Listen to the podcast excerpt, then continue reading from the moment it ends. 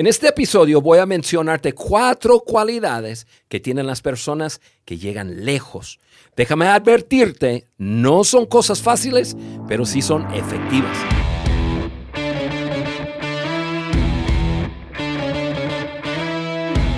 Bienvenidos al podcast de liderazgo de John Maxwell en la voz de tu amigo Juan Beriken. En este episodio estoy acompañado de nuevo por mi esposa Carla. Carla, qué bueno que estás aquí conmigo. Bienvenido.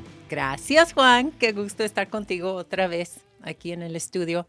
Uh, me dicen que esta es la quinta vez que hacemos cara a cara. Entonces, quiero invitar a todos que si han perdido cualquier de esos cara a cara, que pueden ver o pueden escuchar ahí en la página web en www.podcastdeliderazgo de johnmaxwell.com y ahí pueden encontrar todos los cara a cara y algunos podcasts tuyos también con otras personas de que realmente qué importa. Y hemos logrado cinco cara a cara, eso es resistencia. Eso es, y seguimos felizmente casados. Y quiero hacer nota también, he visto que por YouTube, las personas que nos siguen por YouTube. Yo vi el otro día uno de los episodios nuestros y dije, yo nunca di la cara y ellos no saben que tengo cara, es puro a un lado nomás. Entonces, un gran saludo para las personas que nos escuchan ahí en YouTube. Bien, después de un año, por fin vas a saludar a nuestra audiencia.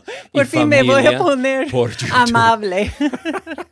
pues como dijimos, hemos resistido, o sea, cinco episodios de cara a cara y precisamente de eso vamos a hablar hoy. Vamos a hablar acerca de liderazgo de resistencia. Y tú sabes que a mí me encanta eh, el tema, me encanta hablar de, resistencia, de tenacidad. Em, me encanta ver personas que, tienen, tienen una trayectoria larga en su, en su profesión, en su, eh, en su carrera, porque eso muestra que hayan desarrollado algo de, de resistencia o de tenacidad. Entonces, es nuestro tema para hoy. Y Carla, antes de, de, tú y yo conversar, déjame tomar unos momentos y, déjame como que aterrizar algunas cosas y ya ponernos algo firme para comenzar a, hablar de, esas cuatro cosas que, hablamos. Ahora, para hablar de liderazgo de resistencia, primero tenemos que definir dos palabras. Primera palabra, tenacidad. Y la otra palabra es resiliencia, porque son palabras hermanas, pero significan dos cosas diferentes. Eh, tenacidad es persistencia en la búsqueda de algo valorado o deseado. Entonces, la palabra tenacidad como sinónimo es la palabra persistencia. Y persistencia en algo buscado, algo que quieres, que, que es de valor, o, que deseas. Ahora, resiliencia es la capacidad de adaptarse frente a un agente perturbador una situación adversa. Por ejemplo, nosotros ya llevamos meses con ese, con ese COVID-19, vino un, agente perturbador, una situación adversa y la resiliencia necesaria en este momento para adaptarse a muchas diferentes cosas. Al mismo tiempo, uno necesita tenacidad. Estas dos cualidades, como dije, son hermanas. Cuando se refiere a, una persona, siempre la persona necesita las dos cosas. Porque si tiene tenacidad sin resiliencia, eh, se va por un lado. Si tiene resiliencia y no tiene tenacidad, se va por otro lado. Ahora, deje explicarlo. Cuando una persona es tenaz, pero no tiene resiliencia, la persona sí permanece determinada, pero permanece quizás insistiendo firmemente en algo que quizás ya no es relevante y, pierde la relevancia. O sea, yo me mantengo en el camino, así siempre lo hemos hecho, así siempre lo vamos a hacer. Bueno, te aplaudo tu tenacidad, pero quizás estás siendo terco cuando debes de ser resiliente y ajustarte a lo que, a lo que es relevante para el momento. Mm, cuando pienso en eso, yo pienso en, en mi papá. El gran Big Daddy. El gran Big Daddy. Le decimos con mucho amor. Sí, es un gran hombre, es, es amigo, eh, acaba de cumplir 79 años y es un hombre súper tenaz. O sea, él persistente. Yo aprendí mucha persistencia de él, pero no es resiliente. O sea, em, él persiste en lo mismo, en lo mismo, en lo mismo. Fue un hombre súper relevante en los 70s y 80s, pero sigue persistiendo así. Y entonces, súper buena onda, súper tenaz, pero nada relevante. y así, bueno. Pero muy querido. Ay, sí, lo, amamos con todo nuestro corazón, pero, eh, eh, pero es un ejemplo visual de una persona que se quedó aferrado a las maneras, súper tenaz, pero a maneras, a, formas de hacer las cosas que ya quedaron atrás. Y entonces ya no es relevante como persona. Ahora, eh, por otro lado, tenemos una persona eh, que es resiliente, pero no es tenaz. Entonces, esa persona cambia para adaptarse ante cada adversidad y muchas veces pierde dirección. Nunca ve resultados. O sea, porque siempre va a haber adversidad. La adversidad eh, que acabamos de pasar, o bueno, seguimos en los efectos de, obviamente requería de, de, resiliencia, de cambio. Pero no toda adversidad requiere de cambios. Hay adversidad que viene, que simplemente viene como un bloqueo. Y tenemos que persistir y pasar por ello. Tú y yo, Carla, ahorita hablamos de algunas experiencias, pero hemos pasado por momentos en que teníamos que simplemente ser tenaz. No teníamos que desviarnos, cambiarnos. Entonces, una persona, si va a ser un gran líder, tiene que tener las, las dos cosas, tenacidad y resiliencia. Ahora, hoy estamos hablando de liderazgo resistente, liderazgo fuerte, liderazgo tenaz. Entonces vamos a enfocarnos hoy en la tenacidad y vamos a hablar de, cuatro cosas, de, de cuatro cualidades que tienen personas que llegan lejos. Y eso es lo que quiero charlar contigo.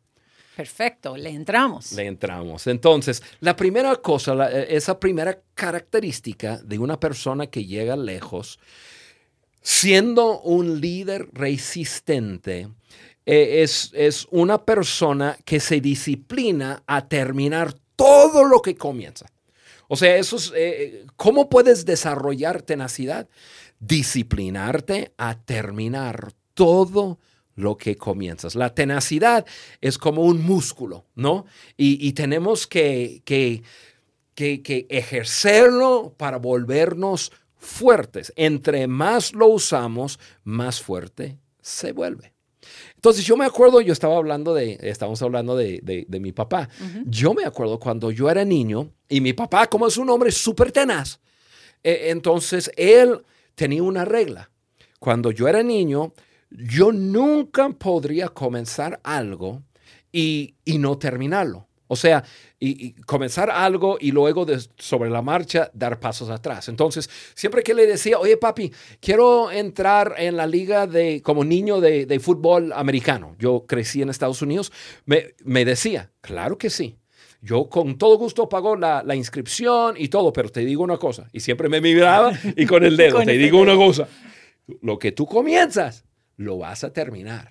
Y como amenaza, ¿no? Y, yo de niño, yo, ya, yo decía, sí, sí, sí, sí, yo lo hago. Y, entonces entraba, y yo me acuerdo, yo eh, crecí en un lugar donde hacía mucho frío, fútbol americano se, se jugaba en el otoño, y entonces llegaba el frío, días de, entrenamiento en la lluvia y el frío y siendo tacleado y cayendo en el lodo y qué sé yo. Y yo me acuerdo momentos de estar tirado en el lodo y yo pensar, no, ya, ya, ya, yo no quiero hacer eso.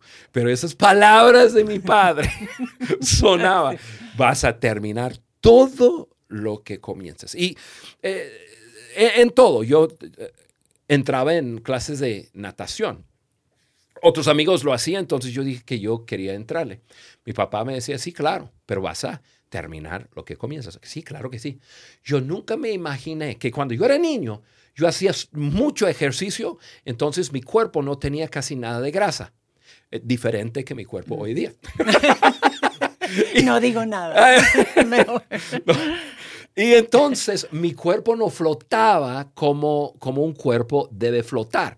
Entonces yo nadaba, pero mi cuerpo eh, bajaba en el agua. Yo tenía que, esforzarme el doble para mantener mi cuerpo arriba. Entonces después de un tiempo, ya incluso la persona que, nos daba clases de natación eh, le decía a mi padre, eh, está bien, él está bien, él sabe nadar, pero su cuerpo no le ayuda porque no flota. Entonces pues, mi, papá no le importa nada. No. y entonces, que no flote, que sigue nadando. Va a cumplir. Sí, y, y, así fue. Ahora, en aquel entonces, obviamente, yo como niño, yo me quejaba y quizás lloraba y qué sé yo, pero nada, no hay vuelta atrás. No sabía yo que en aquel entonces lo que se estaba desarrollando dentro de mí era eso de tenacidad, resistencia, comenzar algo y terminar.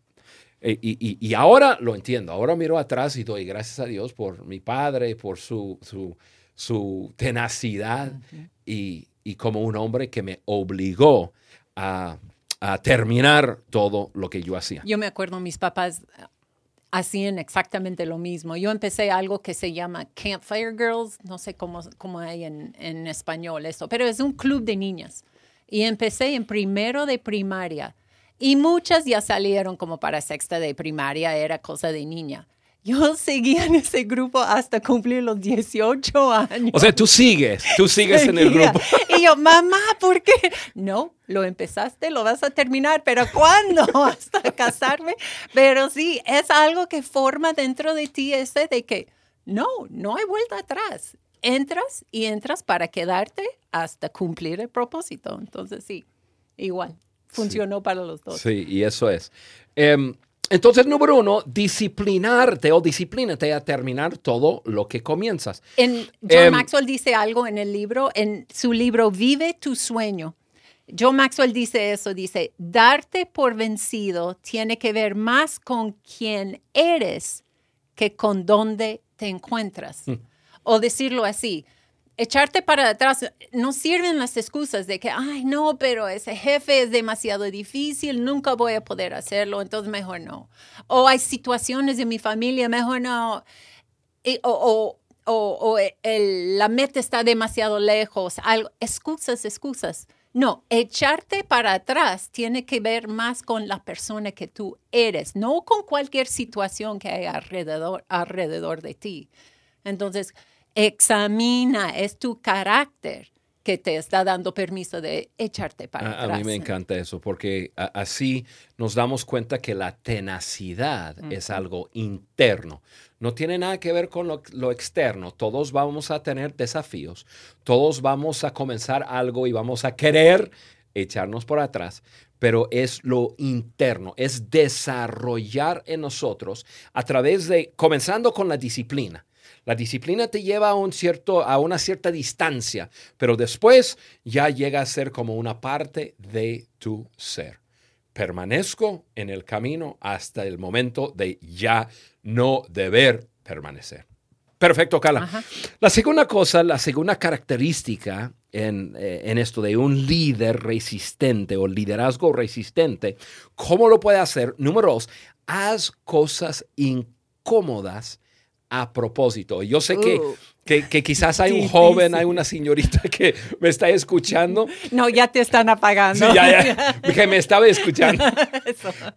Que están pensando, ¿cómo? ¿Yo voy a hacer algo incómodo a propósito? Sí, definitivamente. Y, en este momento quiero, quiero hablar de dos, de, dos partes. Uno, hacer cosas físicas y luego quiero hablar de hacer cosas em, emocionales. O sea, em, perdón, cuando, cuando una persona hace algo incómodo eh, físicamente, comienza a entrenarse y entrenar a su cuerpo a no, a no ceder, a no rendirse, a, seguir, a permanecer. Y luego, pues de ahí sale la tenacidad. Entonces, tú dices, oye Juan, em, ¿cómo puedo yo desarrollar tenacidad? Bueno, número uno, disciplínate a terminar todo lo que comienzas. Y número dos, comienza a hacer cosas incómodas a propósito. O sea, elige hacer algo. Quizás eh, tú eres una persona que no te gusta mucho el, ejercicio. Em, yo te quiero desafiar a, hacer, un, hacer algo. Quizás eh, nadar, andar en bicicleta.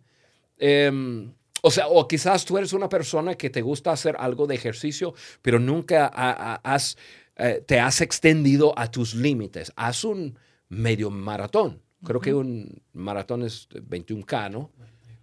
22K. 21K. 42 es, es, es, maratón. Yo dije medio maratón. Entonces, 42 dividido por 2, 21. ok, muy bien. Muy bien. Aquí, aquí con mi productor Germán haciendo matemática. o sea, haz algo que, te incomoda. Que, que, te, hace... Sí, sí, porque te, te, te, va a desafiar, pero en, en, en conquistar el desafío, uno encuentra la tenacidad. Yo me acuerdo cuando yo tenía ocho años y, Carla, tú y yo crecimos en, la misma ciudad, aunque no nos conocíamos de, niños. Y, claro, vivíamos en diferentes barrios. Pues no voy a decir Y la gente de tu barrio no se mezclaba con la gente de mi barrio. Pero yo viví en el centro de, la ciudad y había eh, un, lugar que quedaba a, como 15 kilómetros de ahí, donde eh, corría, eh, donde había carreras, ¿no? Y, incluso em, si, uno, si uno entrenaba y ganaba cierta cantidad de carreras, eh, calificaba para los, los, eh, las Olimpiadas Junior, que los llamaba. Y estoy hablando de gente de diferentes estados. Entonces yo de ocho años yo quería hacer eso. Entonces, y un tío vivía ahí de lejos. Pero durante el verano mis papás trabajaban los dos. Entonces mi papá dice, ¿en serio lo quieres hacer? Yo dije, sí. Dice, bueno, entonces te voy a comprar una bicicleta más grande y tú vas a andar en bici hasta allá, o sea, 15 kilómetros, un solo sentido. Estoy hablando del pueblo de Rockford. Ah, Entonces, 15 eh, kilómetros para llegar, entrenar y luego 15 kilómetros de, regreso. Yo ¿A tenía qué edad? Ocho años. Yo tenía ocho años. Tres veces por semana. O sea, en aquel entonces yo tenía unas piernas así de, así de tu tamaño total. Y este... Entonces yo iba y primero me inspiró mucha confianza. Dije, ocho años, yo de ocho años, hasta allá. No me di cuenta que al terminar el verano, yo había, eh, porque al comienzo hay subidas, hay bajadas, hay tráfico, hay todo y además lejos. Pero yo, eh, yo había desarrollado una tenacidad eh, física en que no hay nada que yo no pueda hacer. Y eso llegó a ser una forma de pensar. O sea, físicamente yo, yo llegué a, conquistar límites que muchas personas eh, se autoponen. Tenacidad viene de estirarte físicamente, quizás subir una montaña. Em, eh, si tú eres una persona de mucha comodidad, te lanzo una, pues un desafío. Quédate la noche fuera de, de tu casa en una tienda de acampar, sin nada sin tele, sin teléfono, sin tu cama, sin colchón. Tú dices, pero ¿por qué, Juan? Porque uno, te vas a dar cuenta de la alegría de simplemente apagar todo y estar, estar solo. Y número dos, te vas a dar cuenta que lo puedes, lo puedes hacer. Y te va a desarrollar tenacidad, tenacidad, esa habilidad de persistir y seguir en todo. Em, Igual, me acuerdo cuando, cuando era niño, eh, mi papá todo... Oye, tu niñez ya, ya siento que necesito ayudarte mucho, sacar todo eso de tu niñez. Ya estás sacando mucho ahora en esto. O voy a tener que hablar con tus papás. Sí, sí, terapia. Eh, mi papá me llevaba todos los sábados en el invierno, todos los sábados a pescar sobre, sobre el hielo. Y por alguna razón, donde mi papá decidía que teníamos que pescar, era, un, era caminar como un kilómetro adentro de un lago súper gigantesco que se desembocaba en el lago de Michigan, o sea, que parece un mar. Entonces teníamos que caminar mm, un kilómetro para llegar ahí. Y este, ya se hacía hoyos en el hielo y se ponía un aparato y, cuando jalaba el, el, el, el, pez, la bandera subía y ya uno con el anzuelo lo agarraba y lo sacaba. Pero yo era un niño, mi papá decía, entonces cuando no se pescaba algo en un hoyo por un tiempo, sacaba el, el aparatito eso y hacía otro hoyo. Y los otros, y esos hoyos quedaban así vacíos. Y mi papá siempre decía, presta atención, no, no te acerques a esos hoyos. Y como un niño chiquito, uno no presta atención, se va caminando, corriendo por todos lados y dice, ¡Ah! y metía la pierna hasta adentro. Pero yo estoy hablando de que hacía 10, 20 bajo cero. Yo un niño, yo llorando, congelado, ya mi pierna quedaba congelado, ya hielo, o sea, tieso. Y yo decía a mi padre, papi, llévame al, carro, pone la calefacción. Me decía, no, si tú quieres ir, tú vas a ir solo. Y este, me daba las llaves del carro y, y me señalaba la orilla del lago, pero un kilómetro y nevando y no se veía. O sea, tú veías blanco así eh, como estar en, neblina. Entonces me decía, me decía, ok, ¿ves cómo el viento está soplando y, la nieve te está pegando en el hombro derecho? Sí. Así te tiene que pegar en el hombro derecho hasta llegar, así vas a llegar. Y Rumi, yo llorando y ya solo y no veía nada. Y, y, pero todos los fines de semana igual. Y no, a lo mejor era muy tonto, pero todos los fines de semana metía la, la, pierna hasta adentro y llorando y quejando y yéndome al carro y qué sé yo. Pero te digo una cosa, ahora miro hacia atrás y, personas me preguntan, ¿qué, ¿qué es lo que más te ha desarrollado tenacidad en la vida? Y yo me acuerdo de eso. Yo me acuerdo después de caminar 20 bajo cero, en, en los, así en, en el frío y la nieve y todo. Yo aguanto cualquier cosa. Nada me puede vencer. o sea, tenacidad. Eh, me hace pensar en algo que escuché el otro día. Que, que, el pollito, cuando está naciendo, el pollito tiene que picar el, el, el cascarón para, para, romperlo y salir. Y este, y, y, pero si alguien, si, si, unos niños, por ejemplo, tienen esos huevos y, y, el, y el pollito comienza a picar el cascarón, si, si alguien le ayuda, si alguien, por ejemplo, dice, ay, pobre pollito, y lo rompe, el pollito no se desarrolla como debe y el pollo muere. ¿Por qué? Porque el pollo tiene que desarrollar resistencia desde nacimiento. Y, y, y ojo, yo sé que estoy hablando mucho, ya, ya te voy a dejar hablar, pero ya, pero ojo, entre, entre más comodidad tenemos eh, cada generación tiene más comodidad y hay menos resistencia en su vida, hay menos personas tenaces. Y eso es cosa que pensar. Eso sí, difícil. Ok, okay esas son las cosas físicas. Ya. Emocionales que podemos hacer. Mira, yo creo que lo, lo, que más desarrolla tenacidad emocional es postergar la gratificación. O sea, demorar una compra, algo que, que, puedes quizás comprar. Ahora estás tocando a la mujer, así, demorar una compra ya. Pues los jóvenes ya pagaron, ahora las mujeres están Ya quedamos con los puros hombres. o, sea, em, si, si siempre haces lo que quieres, nunca, nunca desarrollas resistencia en tu interior. Em, yo sé que hay algunas personas que dicen, bueno, yo no puedo hacer lo que quiero. Pues es una cosa, pero cuando puedes hacer algo, pero decides no hacerlo, eh, comienzas a, desarrollar esa resistencia y tenacidad emocional. Y, y, es necesario para poder crecer y tener resistencia física y emocional. Pues, hicimos eso con nuestros niños también. Siempre es, esa frase que todos nuestros hijos saben que es, primero pagas, después juegas. Sí. Y e, es lo mismo, así de que todo lo que ellos querían, yo quiero esto, quiero, lo quiero ahora, ahora, ahora. Y tú, primero pagas y después ya puedes jugar así.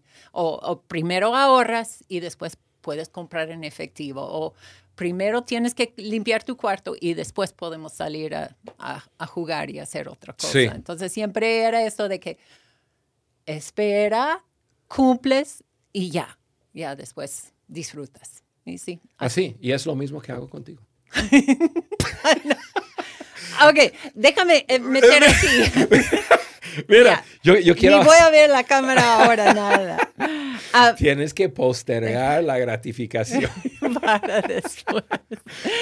Mira, eh, pienso en otra cosa, pienso en otra cosa. Em, todos nosotros tenemos personas en nuestras vidas que nos...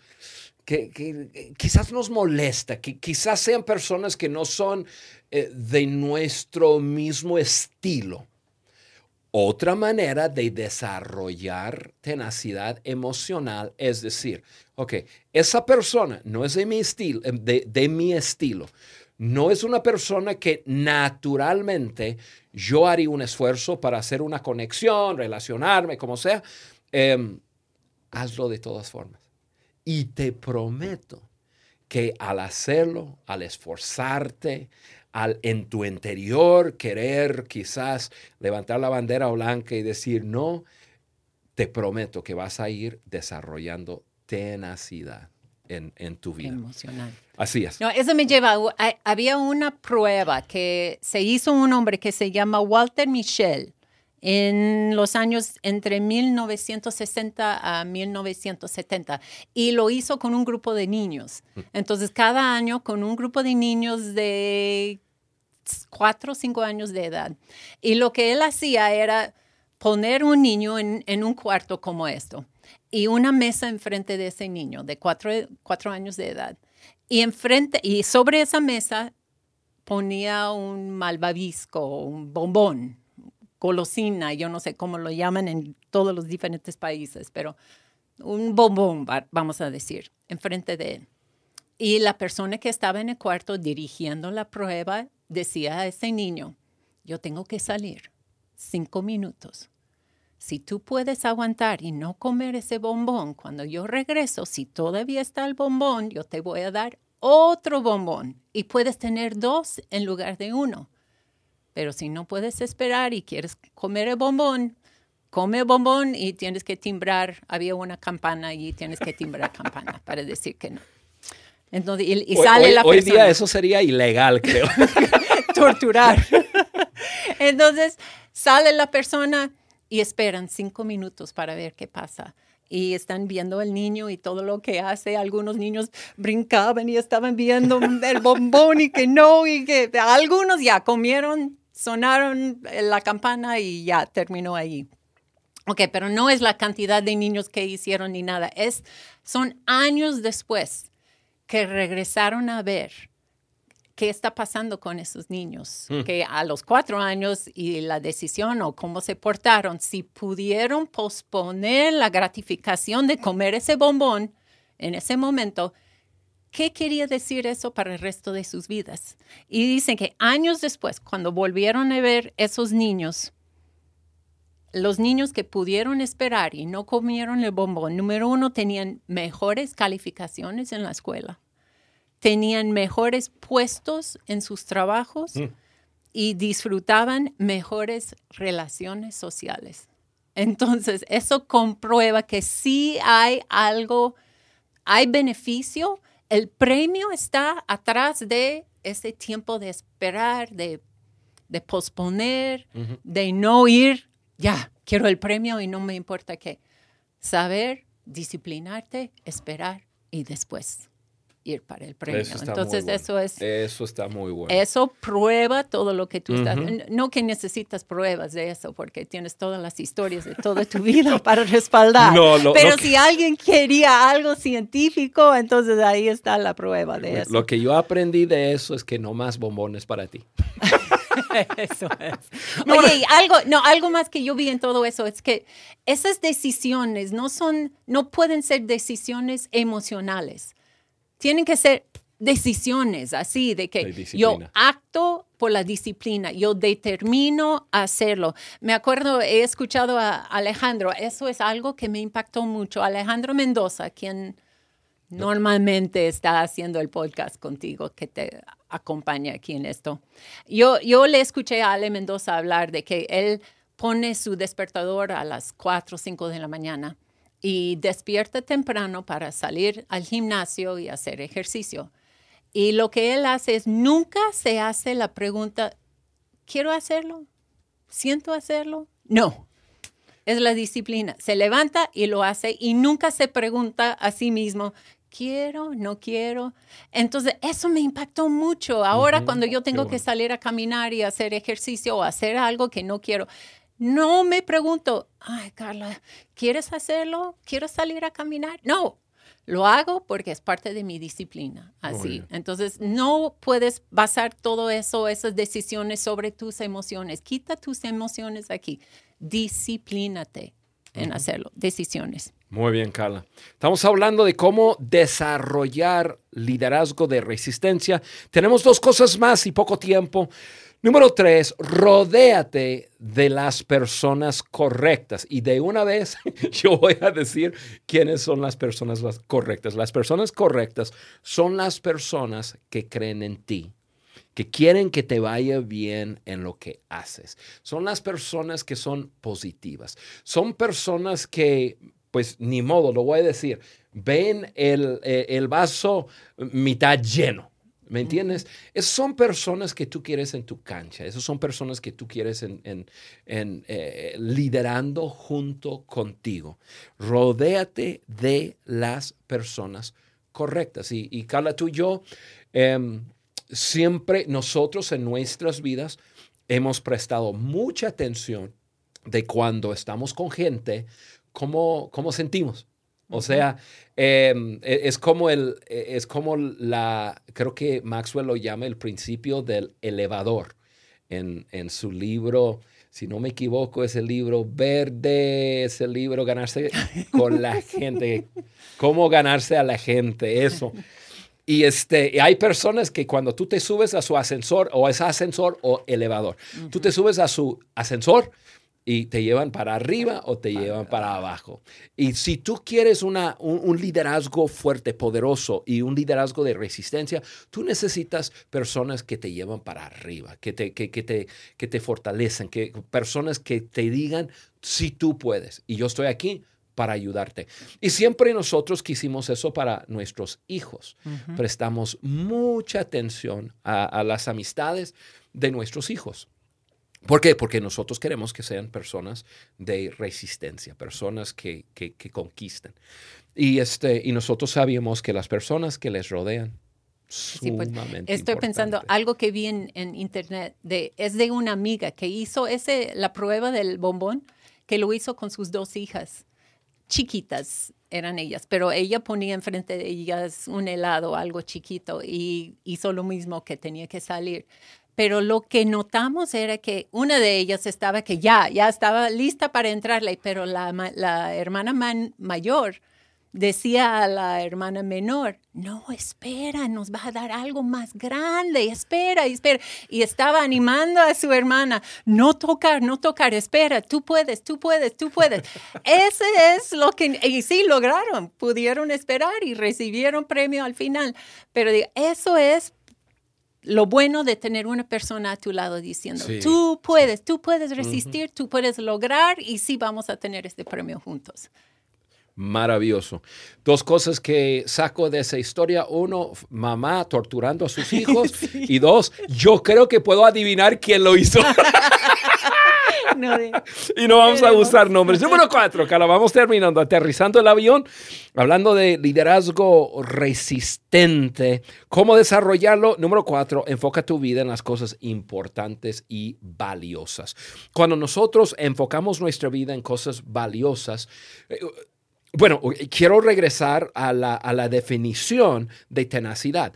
Persistencia en la búsqueda de algo valorado o deseado.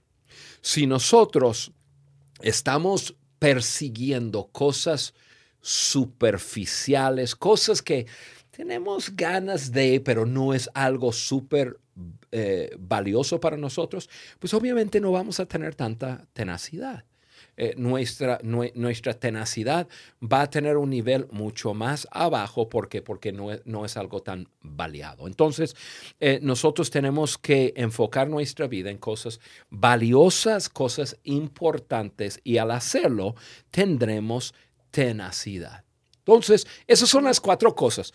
Eh, número uno, cómo desarrollar liderazgo de, de, resistencia. Disciplínate a terminar lo que comienzas. Número dos, haz cosas incómodas. A propósito, hablamos de cosas físicas, hablamos de cosas emocionales.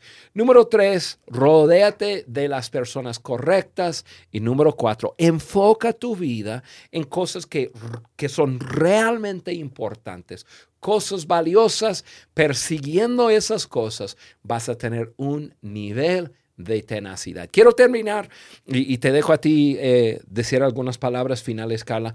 Quiero terminar animando a nuestra audiencia a, que desarrollen la tenacidad. Estamos viviendo en tiempos cambiantes, tiempos que todos nosotros hemos sido desafiados de diferentes formas.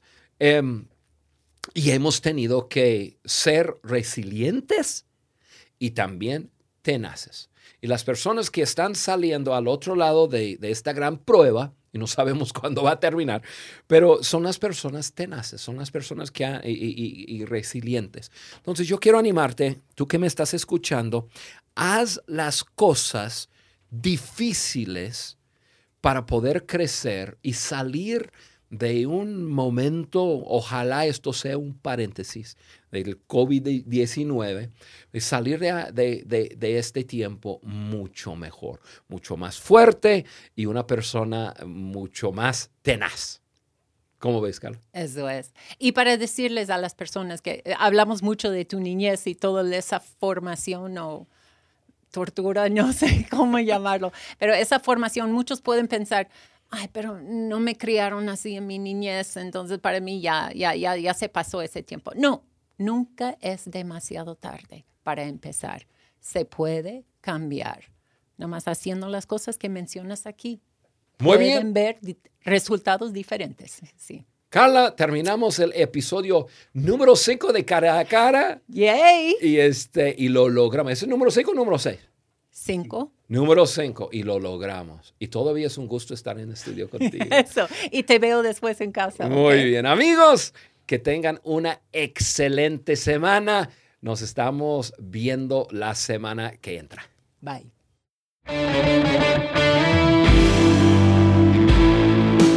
Gracias por acompañarnos en el podcast de liderazgo de John Maxwell por Juan Beriken. Para nosotros es muy importante saber qué opinas de nuestro contenido. Por eso te pedimos que nos dejes un like y tu comentario en cualquiera de las plataformas por donde nos escuches. Apple Podcast, Google Podcast o Spotify. También puedes ingresar a podcast de liderazgo de johnmaxwell.com. Suscríbete, descarga las hojas de discusión y conéctate con nosotros a través del link de WhatsApp que vas a encontrar ahí. Juntos seguimos añadiendo valor a líderes que añaden valor a otros.